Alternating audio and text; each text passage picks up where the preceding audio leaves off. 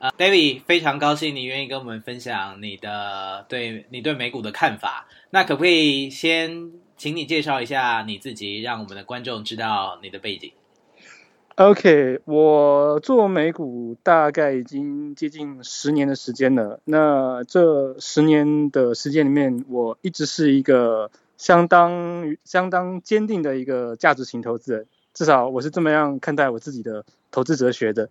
那在这十年的过程之中，大部分的时间跟精力都是投注在关于一些宏观经济数据的分析，跟呃美国公司的一些财报上面的一些研究。那这十年的过程之中呢，当然了，有起有伏啦。那这一过程中也学到不少，当然了，呃也赚到不少。虽然说，呃我特别想要跟台湾的一些投资朋友们来分析、来介绍一下。投资美国股市的一些好处。嗯，那你可以说说你这个投资美股的好处吗？好处啊，第一个，呃，美国是全世界最大的一个市场。那全世界主要的大型公司，大部分呢总部都在美国。那美国除了具备市场大之外，它的技术、它的人才、它的这个呃，不论是科技上面，或者是一些。呃，技术上面、人才上面都取得一个绝对性的一个优势，呃，就等于说它是一个非常非常巨大的一个池子。那相较于美国股市呢，台湾股市其实像是一个，呃，只能算是一个小池塘吧。那我们也知道，在全球产业分工里面，美国是龙头，台湾的大公司大多数都是属于呃代工型的产业。那在整个利润的分配上面，当然了，代工嘛，就是。毕呃，就是我们大家常说的毛三到四嘛。那在利润分配上面，美国的公司一定是拿最多，台湾公司拿的就相当的少了。所以我会建议投资朋友，如果要投资的话，比如说很多朋友喜欢买红海，认为说红海可以吃到苹果单。那如果你觉得红海好，那你为什么不去投资它最大的客户苹果呢？苹果的毛利率，iPhone 大概都在三十五趴到四十趴之间，红海的话很难超过五趴吧。是，那既然这样子，那我们何不去投资红海最大的客户苹果呢？这是我的一些想法。嗯，那其实那个 David 这一点分享的挺好的，因为美国除了有这些大型公司以外，那还有一点呃没有提到的就是。呃，美国的投资选择比较多，你前进美股并不只是可以投资美股，还有很多世界可以投资世界各地的 ETF，有各种种类的投资工具让你选择。我觉得这也是另外一个呃投资者可以考虑的地方。没错，嗯，之前跟我们分享过你是价值型投资者，那这个价值型投资者其实还有分非常多种，那你可以多说说你是比较像哪一种的价值投资者？你是怎么样进行了投资的？OK，其实我的投资哲学说穿了挺简单的，就是用好的价钱来买好的股票。那我们知道，呃，有看过 Peter Lynch 的书的人知道说，Peter Lynch 把投资股票的类型分为六种，分别是快速成长、稳健成长、缓慢成长、呃，转机股、景气循环。那我个人的话，呃，因为我时间研究时间跟我的资讯的收集能力没有像一些专业法人这么强。所以我的精力都只能够专注在快速成长跟稳健成长上面。稳健成长，我举个例子好了，比如说像嗯 Mastercard 啊，像是一些 Starbucks 啊，这些公司他们每年的盈余成长率大概都在十到十五 percent 之内。那我们从它的财报跟产业分析上面，我会知道说这间公司的财务状况非常 stable 稳定。那他们的产业特色呢，也不容易被其他的竞争对手追上。嗯。那所以说。呃，当我们知道这是一间好的公司、好的股票之后，我们唯一需要做的一件事情就是耐心的等待，等待它出现好的价格出现，然后进场，就准备，呃，时间随着时间推演，我们慢慢会去享受我们过去研究所得到的一些丰硕的成果。嗯，那你所以你专注的公司基本上是大型股，然后快速成长、稳健成长，大概有百分之十到百分之十五的成长率。是，嗯，比如说像葛拉汉的哲学，他常常是投资烟屁股这种公司，嗯、这种公司你就不考虑是吧？呃，葛拉汉的投资者比较偏向于，我比较倾向于称呼他为古典型的价值型投资人。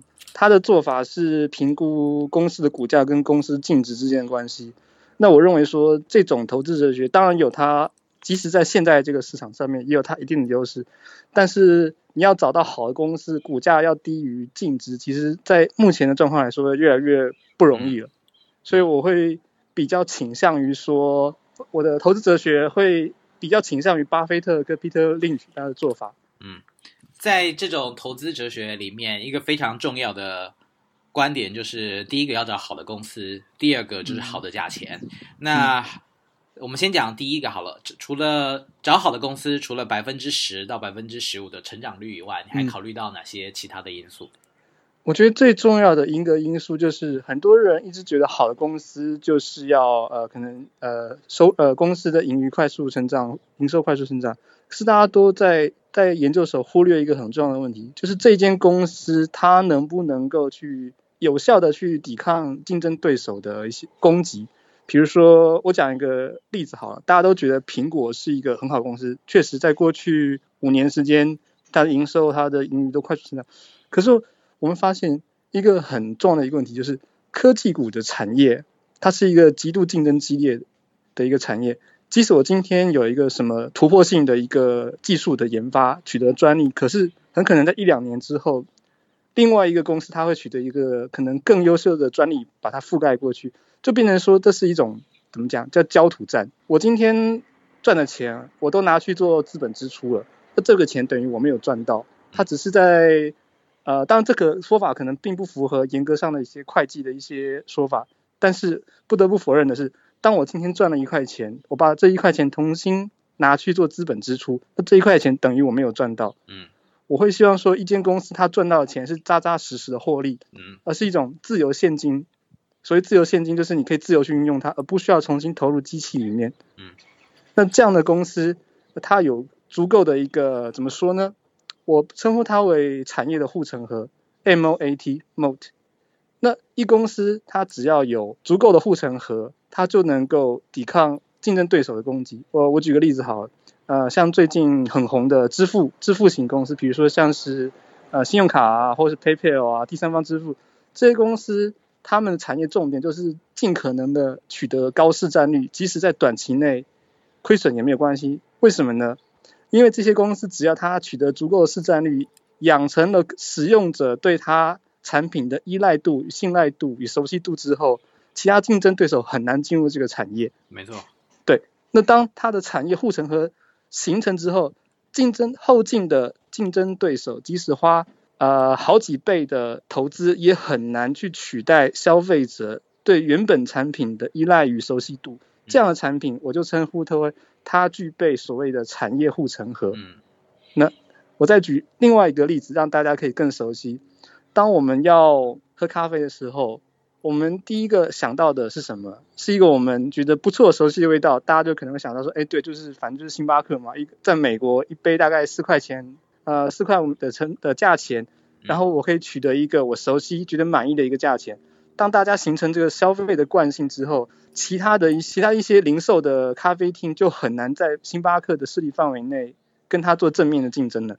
是。我觉得你分享的这几点非常好，快速成长，这个百分之十到十五，自由现金跟产业护城河，嗯，这三个基本上也是我会看的。嗯，那还那接下来的问题就是讲到好的价钱了。通常这种快速成长或是稳健成长的公司，他们很难跌到这个好的价钱。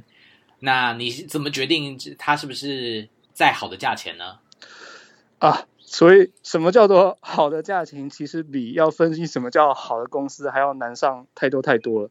因为什么叫好的价钱，其实非常的依赖个人主观的判断。是。学理上面有提出很多很多的一些什么呃高登模式、高登模公式啊、自由现金流量折现啊、本益比啦。其实我认为啊、呃，说穿了这些东西都只能够当成在分析时候参考的依据之一而已。嗯。那。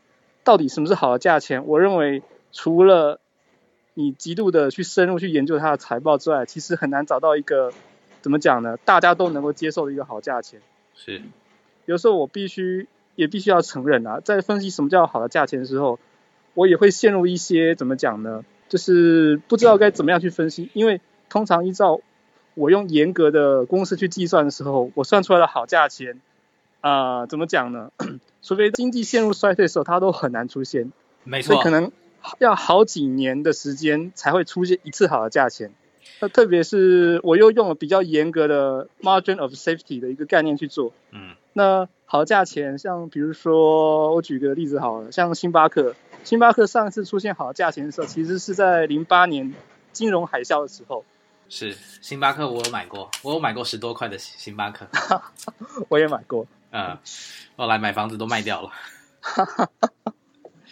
对，这个是零八年的时候捡了不少，有捡过 GE 在十多块上下、嗯、，WFC 减到九块上下、嗯、，Starbucks 是多呃，Starbucks 是大概也是十块十多块，那时候基本上都是遍地是黄金。是啊，所以我说。好的股票容易找，好的价钱难呐、啊，难就难在这里。是，通常有时候等好几年等不到这个好的价钱。嗯、那你怎么样找这些公司呢？你说你要看财报，那你又深入了解这些公司。嗯、那第一步你要从哪里开始？你是直接用一些所谓的 screener 这种选股器来看呢，还是找生活中的这些你熟悉的呃产品呢？可以告诉我们你第一步从哪开始？嗯、第一步我。呃，毕竟我人目前还是定居在台湾，那对于美国产业的熟悉度，那不可能比 local 当地的人要更熟悉，所以我能够做的就是，OK，我就我的平常日常生活中，我大概会知道哪一些美国的公司。当这些公司被我所知道的时候，通常这个公司都是一个属于怎么讲呢？呃，global market 的一个市场，它通常已经它的市值，它的一些。呃，怎么讲？公司的营运状况已经到达一个国际级的一个水准。那这样的公司呢，第一个它大，第二个它分布广，它在怎么讲？在业务上，呃，在业绩上面也会比较稳定。这是我的看法。从生活中去找，嗯，呃，因为毕竟我不是属于高科技呃背景出身的人，我也不太可能去研究非常细腻的一些专利啊，呃，或者是呃一些科技股的技术，嗯，所以我。选择股票，通常我会尽力可能的避开科技股。嗯，避开科技股。对，避开科技。呃，照你说的，你可能也会避开景气循环股，因为这个不是快速跟稳定成长的。对，呃，我曾经有尝试过要去研究分析景气循环股。嗯，我觉得最好，呃，景气循环股最好的例子就是第一个就是呃石油股嘛，是。第二个是汽车，是。对，这两股这这两个产业非常的依赖。景气呃，就是非常依赖总体经济、宏观经济。嗯嗯，那我必须承认这部分不是我的专长。在投资的时候呢，除了买进，当然还有卖出的时候呢，在什么情况下你会卖股票？嗯，大部分的人卖股票的方式都是 OK，呃，一个波段吃完之后就选择获利了结。呃，但这并不是我的做法。嗯，我的做法通常我会卖股票，实际一点就是当我认为这间公司的。产业护城河已经逐渐要消失了，这是我第一个会选择要卖出的。第二个就是我发现我当初分析的时候我看错了。那第三个就是我认为公司的经营阶层在诚信上面有问题。是，这三个都是非常重要的。对，但是这三个都 不好观察到，不容易，真的不容易。嗯，不容易观察到。毕竟，对，像即使像巴菲特这么优秀投资人，他也很难去防范他投资的公司的。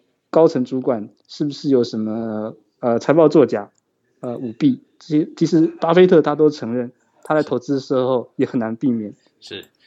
那接下来要讲讲你的专长了，知道你的专长特别是看总经这个部分，所以可以、嗯、呃跟我们分享你是怎么看二零一六年的美股的？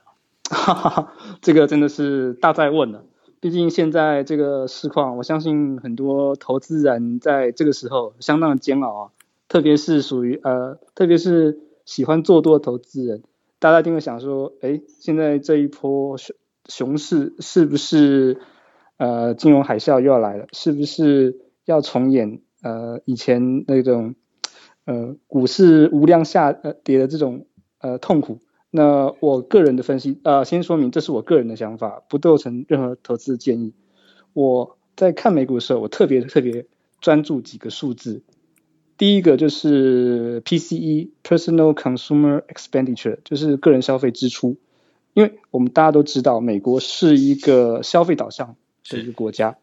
那有一句话，俗话说啊，只要美国人愿意消费，什么问题都解决了。没错，没错。那只要美国人愿意消费，那整个全世界的产业带的供应链都会动起来。那只要美国好，其他国家不会太惨。但是只要美国差，全世界一定比它更惨。这是我自己在观察这几十年来下来得到的一个心得。那我们可以从呃联准会对于这一次加息背后所支撑它的理由来做一个分析。为什么联准会在去年十二月的时候决定要升息？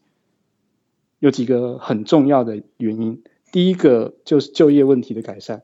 美国的失业率率已经从啊、呃、金融海啸最高，我印象中记得好像是七点五还是八吧，跌到了八嘛。嗯，对，跌到现在四点九。嗯，这是一个非常乐观的一个数字。当然，很多人会说是，OK，失业率是一个落后指标。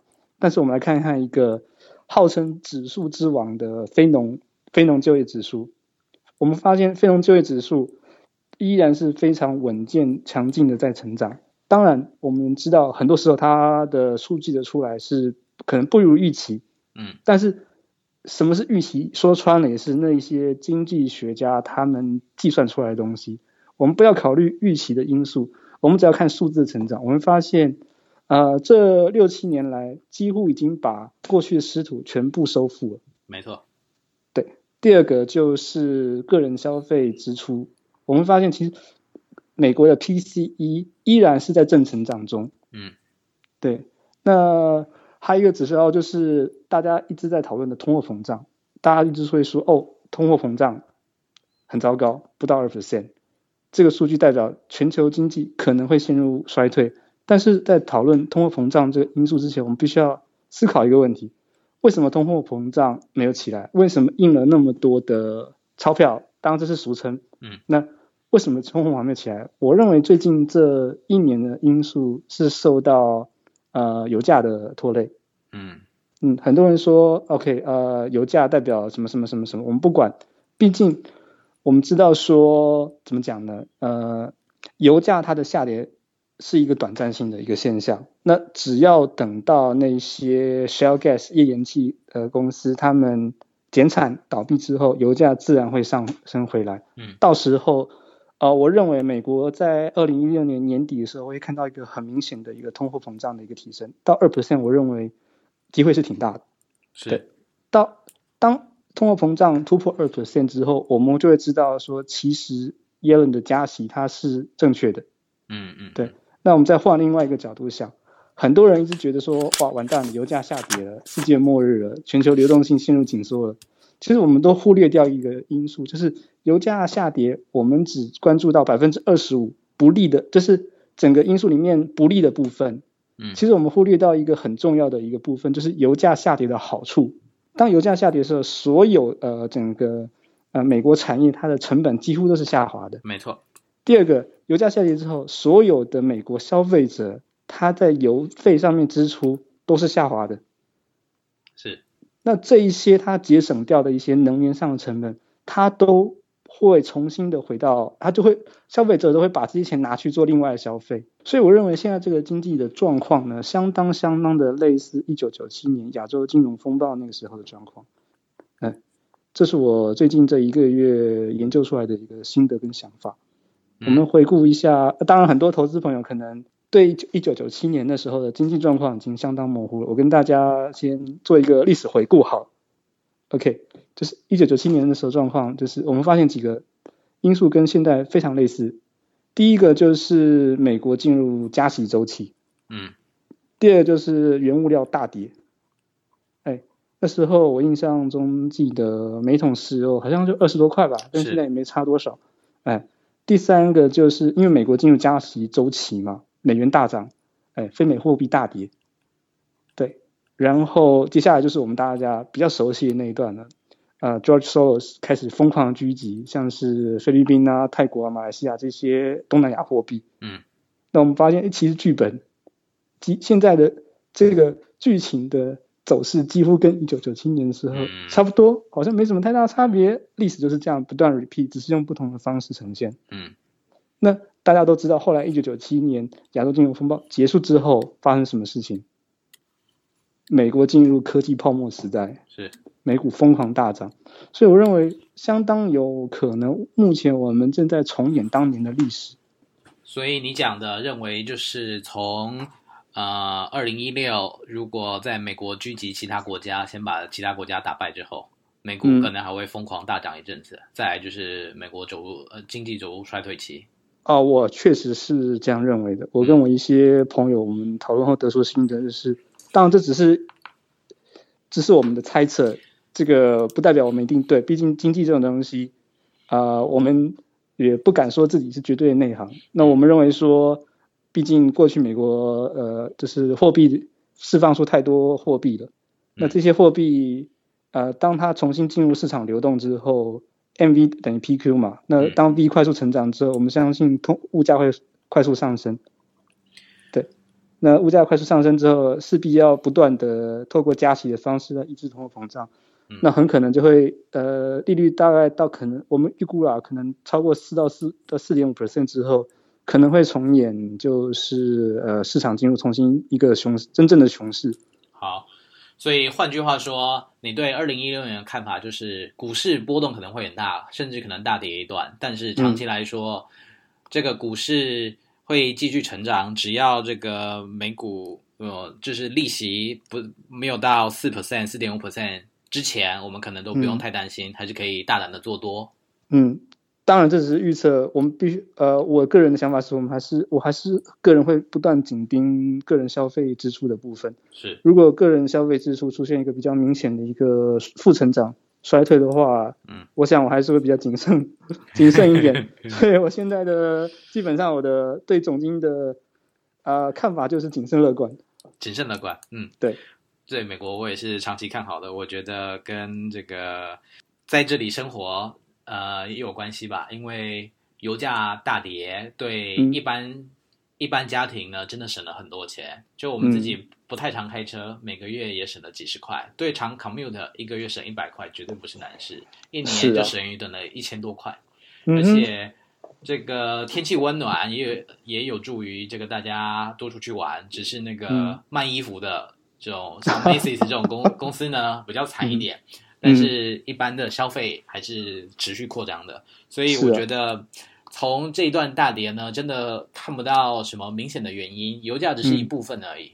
嗯，嗯哼，最后可以跟我们分享一下，你目前有没有什么关注的标的呢？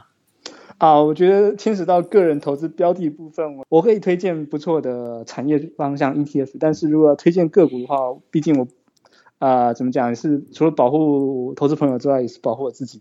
那在产业趋势部分的话，我比较看好的是，呃，第一个我比较看好是房地产的趋势。我认为美国房地产目前是属于一个相当健康正面的一个走向。是，对。那第二个就是，我也认为金融跟医疗算是一个不错的方向。毕竟大家都知道，美国已经进入了一个老龄化的一个社会结构。是，嗯，那老龄化的社会结构呢，它在电子产品支出啊，啊、呃，或者是一些怎么讲？呃，在呃，特别是电子产品支出吧，或是一些年轻人会喜欢的东西的部分，它必然会比例上会慢慢慢慢的缩减。嗯，医疗是老年人必然要面对的一个问题，所以我是蛮看好医疗产业的。是，对。那投资朋友如果有兴趣的话，可以去寻找一些医疗产业的 ETF。嗯，所以你是建议，如果美国继续往这个剧本走下去的话，这个三个方向的 ETF 是可以呃关注好一阵子的。是啊，嗯，我也比较推荐投资朋友，如果不是那么有时间去研究分析个股财报的话，我觉得挑一个 ETF，八年后长期持有也是一个不错的投资策略。是，那关于金融股，最近金融股这个涨涨跌跌比较复杂一点，嗯、那很多人担心这个金融股因为美国这些石油公司的问题，他们曝险过多，嗯。嗯所以造成前一阵子金融股大跌，嗯哼，那这一个部分你怎么看呢？呃，我们会先看说，OK，第一个嘛，银行股这些可破险的部位，它有没有提出准备金？嗯，那目前美国前四大像 JP Morgan Chase，或者是富国，或者是花旗这些美国银行这些他们都已经提出了相当大部位的这个准备金，预备来填这个可能发生的亏损。第二就是，呃，根据我自己阅读一些，呃，像美国这几间大公大银行发言，他们的主要的内容就是，他们都说这些，呃，对能源公司的放款是有担保品的。嗯，所以我们不必担心说，如果这些能源公司真的倒闭了，呃，会变成全部都是呆账。我认为倒是不至于如此。嗯，对，而且第三个就是，我认为怎么讲呢？虽然说我们听到，呃，这个对于能源公司放款金额很大，但是相较于这些大银行全部的放款里面，它其实比例很小。是。对，毕竟美国的，比如说我举个例子好了，啊，像是富国银行，它主要的放款是集中在不动产担保上面。嗯。那能源公司占它的全部的放款的比例面真的是非常非常小，所以我认为这一次的投资人对于美国银行过度付险的问题其实是过度反应的。嗯嗯，因为我昨天还是前天也读了富国银行的这个资料。好像发现他们这个曝险的部分好像才百分之三还百分之四吧？嗯哼，对这个原油石油产业，所以我觉得好像过度恐慌，但是跌了也挺好的，嗯、可以找时间买。啊、对，没错，我认为啊，就是就回到我刚刚在讲我投资原则的时候的一个很重要的一个观念，就是用好的价钱去买好的公司。什么是好的公司？大家各自做研究。那好的价钱，我认为现在已经慢慢逼近了，甚至。很多优秀公司已经到达相当，呃，相当甜的一个价位了。呃，重复一下，我们我们这个精神领袖巴菲特他的一个呃 quote 一个谚语，他的一个哲学，就是在别人恐慌的时候、悲观的时候，你要乐观；在别人乐观的时候，你要悲观。只要你能做到这一点，那我相信迟早你会有一个非常丰硕的一个投资成果。非常谢谢 David 给我们的总结。那我们今天的这个访谈就到此，再次谢谢 David 跟我们分享。OK，谢谢你。